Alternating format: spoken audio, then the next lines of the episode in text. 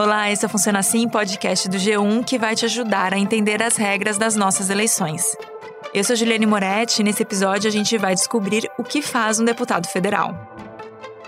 A Câmara dos Deputados aprovou a criação do Auxílio Gás. Os beneficiados vão receber a cada dois meses o correspondente a pelo menos metade do preço médio nacional do botijão de 13 quilos. A Câmara dos Deputados aprovou hoje o projeto que reserva metade das vagas em universidades públicas federais a alunos que cursarem todo o ensino médio em escolas públicas. O projeto prevê também subcotas raciais para negros, pardos e indígenas. A Câmara dos Deputados acabou de aprovar o Marco Civil da Internet. A gente nem imagina mais quantas coisas passam pelos deputados federais e que podem mudar a nossa vida, né?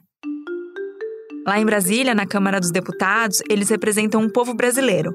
Por isso, o número de parlamentares que cada estado elege é proporcional à população de cada um desses estados. Eles dividem o poder legislativo com o Senado, que aí representa os estados e o Distrito Federal, cada um com três senadores.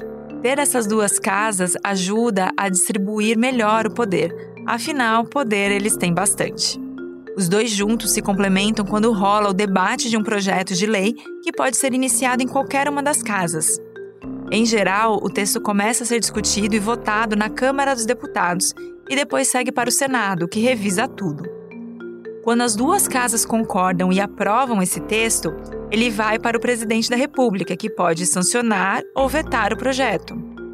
Se o presidente vetar, os deputados e senadores têm um poder tão grande que podem se reunir em uma sessão conjunta do Congresso para votar se derrubam ou não o veto do presidente. O Congresso derrubou o veto do presidente Bolsonaro e ampliou a distribuição de absorventes para mulheres de baixa renda. Mas o dia a dia dos deputados não se resume apenas nessas votações de projetos nas plenárias e nas comissões.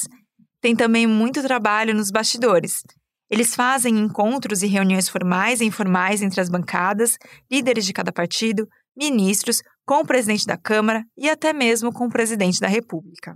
Bem, no Palácio do Planalto, Michel Temer fez hoje uma maratona de audiências com deputados. O presidente negocia apoio para tentar barrar a segunda denúncia que a Procuradoria-Geral da República apresentou contra ele. O ministro da Economia, Paulo Guedes, recebeu deputados do PSD no ministério para defender a reforma da Previdência. Essas conversas costumam acontecer nos almoços, nos gabinetes, nas residências oficiais dos presidentes da Câmara e do Senado, pelos corredores e na hora do cafezinho.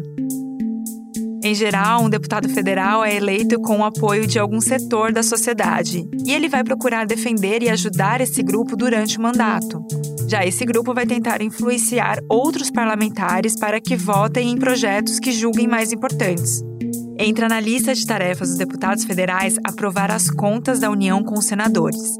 E eles ainda têm uma responsabilidade bem grande que mostra como o cargo é importante fiscalizar o Poder Executivo ao lado dos senadores, com a ajuda do Tribunal de Contas. Desta forma, eles podem convocar ministros para dar explicações no Congresso ou então criar comissões parlamentares de inquérito, as CPIs. São eles os responsáveis por autorizar a abertura de processo contra um presidente da República, se houver algum crime de responsabilidade, o que pode resultar em um impeachment. A Câmara dos Deputados já começou a analisar o pedido de impeachment do presidente Collor. Uma decisão do presidente da Câmara, Eduardo Cunha, mexeu com o cenário político do país. Ele anunciou que aceitou o pedido de abertura de processo de impeachment contra a presidente Dilma Rousseff. O Funciona Assim está disponível no G1, no Globoplay ou na sua plataforma de áudio preferida. Se você gostou desse conteúdo, vale a pena seguir na Amazon ou no Spotify assinar no Apple Podcasts, se inscrever no Google Podcasts ou no Cashbox e favoritar na Deezer. Fazendo isso, você sempre é avisado quando um novo episódio é publicado. Até mais!